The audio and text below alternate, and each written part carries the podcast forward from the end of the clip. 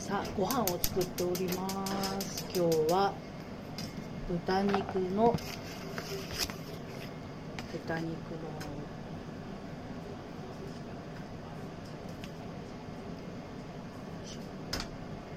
豚肉もねえーと窓煮込みを作るんですけどまず最初にえーと豚肉を焼きます。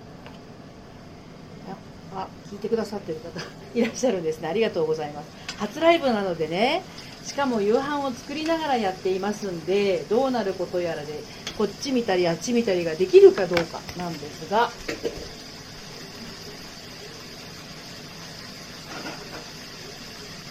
大変老眼鏡がないと誰が見てるかわからないことに今気づきまして老眼鏡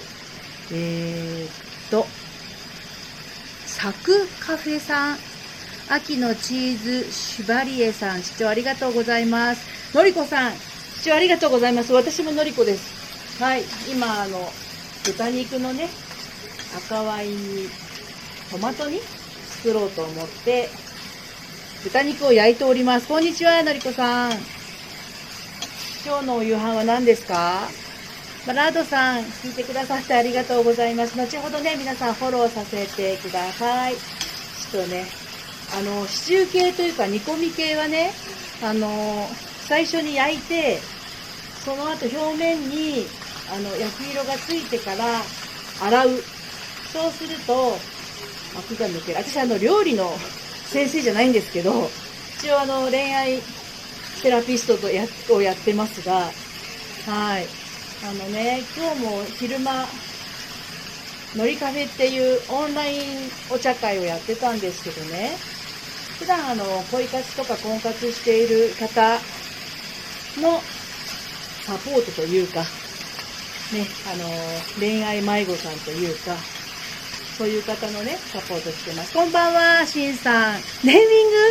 どの、どの部分ですか、ネーミングの。あれですかね。30代からの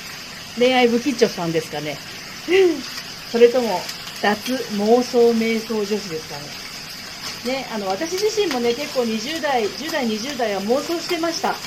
で、写真ね、あの、若作りに写ってるかもしれませんが、今年の6月頃写しまして、あの、ちょうど6月に60歳になったところです。はい。なので、もしかするとね、聞いてる方たちのお母さん世代なんじゃないかなって思うんですね。で、53歳の時に再婚したんですけど、まあ、旦那さんは8歳年下で、今51ぐらいかな。はい。今ちょっとご飯をね、作ってる最中なんです。あれ、お米って火、あ、聞いてる聞いてる。そうそう。皆さん今日はご飯は何ですか？これから夕飯でしょうかね。そうそう。あの、今7人ね、聞いてくださってるんですけど、は は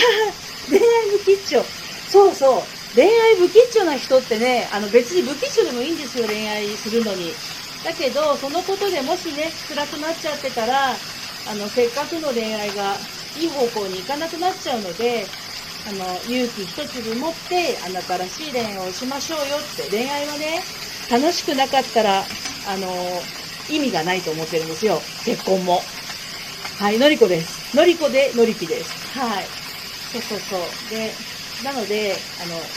結婚しててもね、楽しくないのに結婚続けてる人とかもいるでしょ？私はね、40歳で離婚したんですけど、はい、あの、やっぱね、結婚生活とか恋愛とかは楽しくないと。我慢ばっかりしてると、いいことないですから、あの、我慢しすぎてね、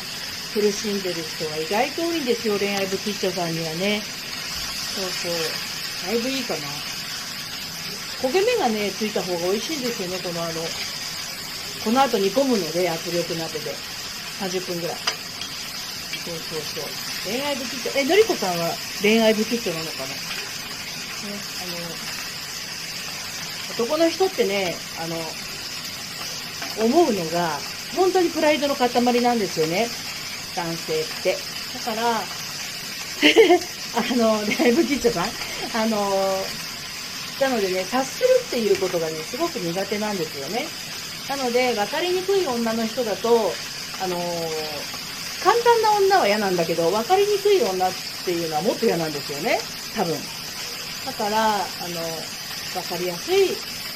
女の人でいるためにはね、まず自分が自分のことを分かってないと、それはなかなか難しいということで、自分のこと皆さん分かってないこと方結構いらっしゃるんですよね。女性の方ね。そう。恋愛不吉だってね、あの、全然大丈夫なんですけど、そのことで辛いことがあったらね、LINE なんかもやってますので、あの、30分無料相談などもやってますのでね、声かけてください。はい。まあ本当に20代の頃は恋愛で相当私も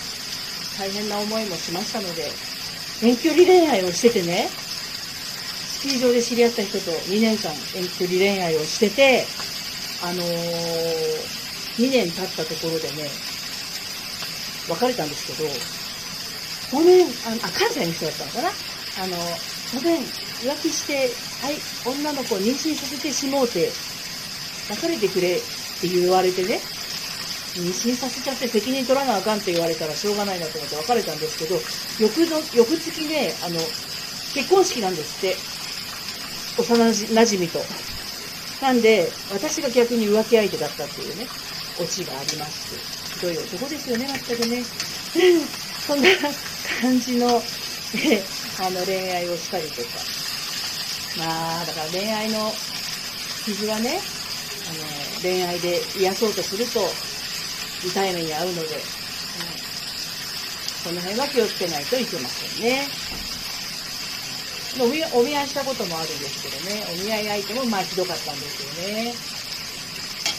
そうでも大体、自分が気持ちが整っている時にいい感じの人で出会いますよね、どんな時もね。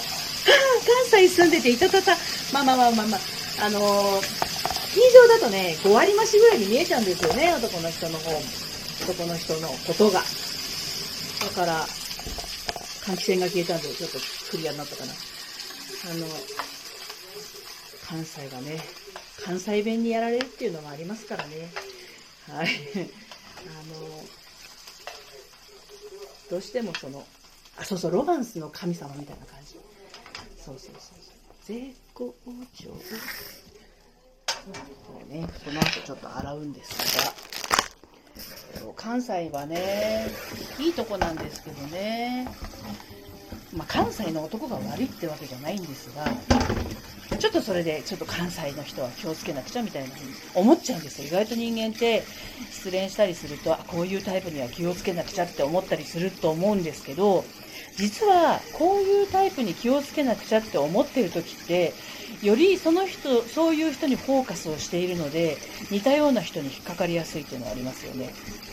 うん、だからあの自分の傷はね自分でちゃんと癒しきってから次に行った方があのいい恋愛ができるっていうのはこういう人には気をつけなくちゃって思った状態でいるってことはまだその前の行為がちゃんと消化できてないっていうことになります。はい、あおこじさんどうも聞いてくださってありがとうございます。そうそうそうあの恋愛がね、あの、婚するかどうかっていうのはまあ付属物みたいなもんなんだけど、恋愛期間の時に自分がちゃんと出せた方がいいですよね。結婚してから、結婚、婚姻届はね、免罪符にはならないんですよ。結婚、私最初の結婚って出会って5日でプロポーズされて、半年後には入籍をしたっていう感じで、あ、もうこれ、あの、相当恋愛に傷ついてたんで、もう結婚したいと思ってしたんですけど、あの婚姻届を出して結婚してからも恋愛ってできるよななんていう軽い気持ちで軽い気持ちって言ったらあれですがあの結婚したんですけどねあのでもね違うやっぱり。結婚してからは恋愛っていう感じじゃないですね。うん。あの何でもスピード婚っていうのはありますけどそれもね気をつけないとあの気をつけないとですね、やっぱね。はい、あ、YKK さん、どうも、はじめまして。ね、あの、私、恋愛いろいろしてきましたけど、でもやっぱり今が一番幸せかなっていうふうに思えるので、好きだなと思う人がいたらね、どんどんね、アクションした方がいいと思いますよ。そうしないと年はあっという間に取る。今30とか25とか思っててもあっという間に40が来て50が来ますから。気持ちはね本当に30とか28とかのつもりでずっといるんですけど考えてみたらもう息子が31で娘が28だからねえスピード婚憧れました？憧れますよね。あ好きな人が欲しい。好きな人は欲しくてできるものじゃなくて感じるものなんですよね。だから頭の中で好きな人が欲しいって言ってるとあのちょっと頭で考えちゃうと正解を求めてしまうっていうのがありますよね。もうちょっと感覚的なものなので理想と現実は違うけど理想よりも多分感覚の方を大事にしてる人って幸せなんですよね。理想通りじゃなかったとしても。なんで自分の感覚を大事にしてあげると意外と近くにいたりするんですよ好きな人って。今玉ねぎと人参を炒めてあニンニク入れるの忘れた。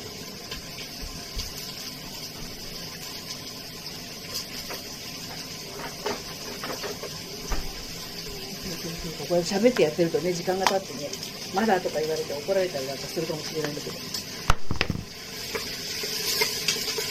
そう感覚大事です。もう大体皆さん感覚のところを置いてきぼりにして頭の中で良い悪いで判断しようとするから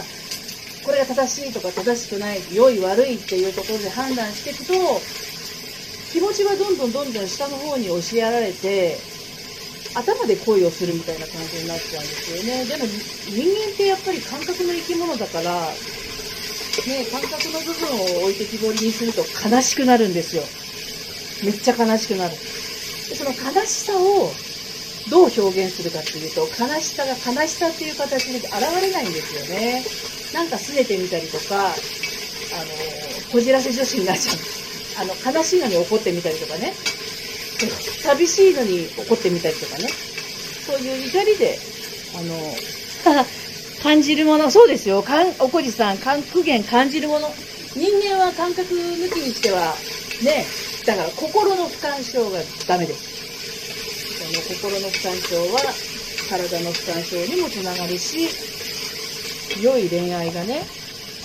良い恋愛っていうか、まあ、心地よい恋愛かな。そういうものができるためには、やっぱそこ大事だと思うんですよね。さあ玉ねぎとニンニクとお肉が投入されてこれからトマト缶をトマト缶って開けるときにピッて飛ぶんですよねこれね。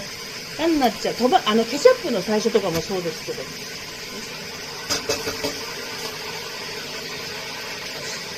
入ります。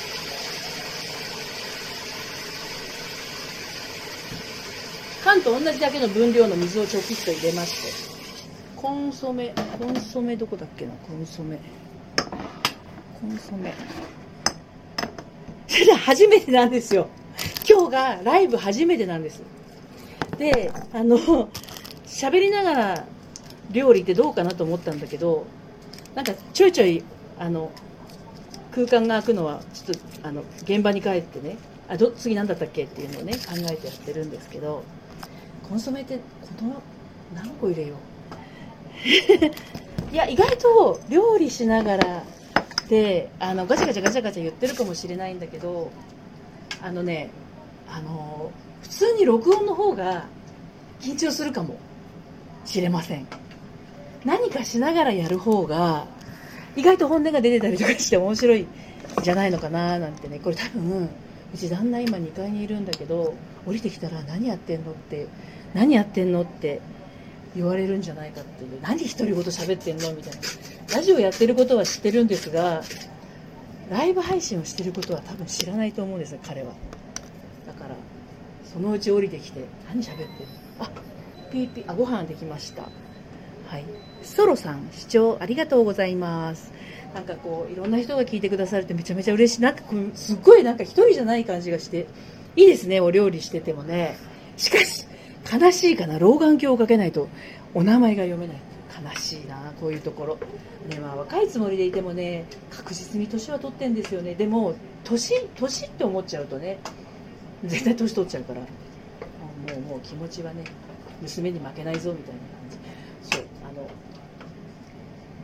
えー、っと皆さんなんか今なんだろう困ってることとか今日こんなことがあったよとか。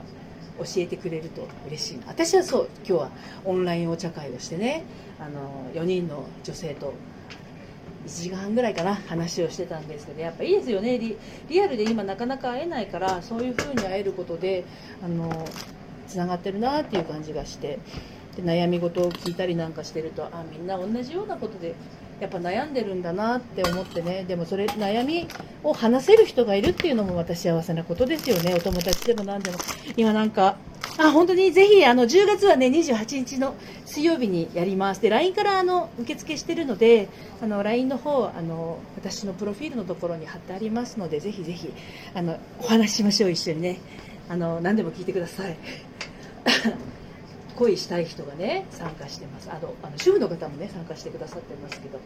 結婚しても悩みは尽きないんですよ。子供のことだの旦那のことだの。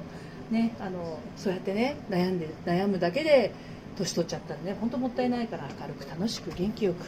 あの旦那さんとも仲良くお子さんとも仲良く自分のそうそう自分の親自分の親と仲いい人っていうのは大抵安定してますね。あの、自分のお母さんと仲がいいとか自分のお母さんとかお父さんのことを、まあ、あの尊敬してるっつったらあれですけどお父さんお母さんとの会話を普通にできる人はあの大体気持ち的には安定してると思います、うん、で結婚する人ってやっぱりあの自分の親を、ね、大事にしてる人と結婚した方がいいと思います。ね家庭にそのまんまあの態度として現れますのであの親を大切に兄弟を大切にしている人と結婚すると幸せになります女性の場合ねで男の子は反抗期っていうものがあるからあれなんですけどうちの息子もめちゃめちゃ反抗期でもう生まれてこの方ずっと反抗期なんだけど31今年なった時にようやくね私にあの尊敬してるし感謝してるっていう言葉が出たんですよね。あのそれまではねそんなこと一言も言ったことないし LINE 送っても既読未読する既読スルーじゃないですよ。未読スルーだしね。ああの彼は愛知に住んでて私は千葉の船橋なんですけど、まあ、自分の用のある時しかね連絡はしてきません。男の子大体そうかと思うんですけど。でまあ私シングルマザーであの子供たち小5と小3の時に離婚して大学院と大学卒業する24と22の時かな再婚したの。だからまあほぼほぼあの学生時代はねあの私と3人で母子家庭だったんですけどその頃はお首にも出しませんよね尊敬してるとかね大変だったろうななんての言いませんし反抗思いっきりしてましたけどつい今月ですね9月の9月生まれだからもうね尊敬してるっていう LINE をもらっていやもうでもそれだけでやってきた甲斐があったなと思ってめちゃめちゃ嬉しかったんですけどそういうふうに何かのタイミングで男の子もねあのお母さんに対して「あお母さん本当はいつも尊敬してるんだよ」とか「ありがとう」っていう言葉が出るとあの一歩大人になりますね男の子もね。そうそうそう。クソババアとか思ってるかもしれないけどやっぱりクソババアだけじゃないんですよね。おあの男の子とか女の子があのお母さんなんてっていう風に言ってる場合はね拗ねてる状態なんですよねうん、あのすね自分の小さい頃の自分が拗ねてるんです。心の中にいる。0歳のあなたもね今の年のあなたも全部つながってますから。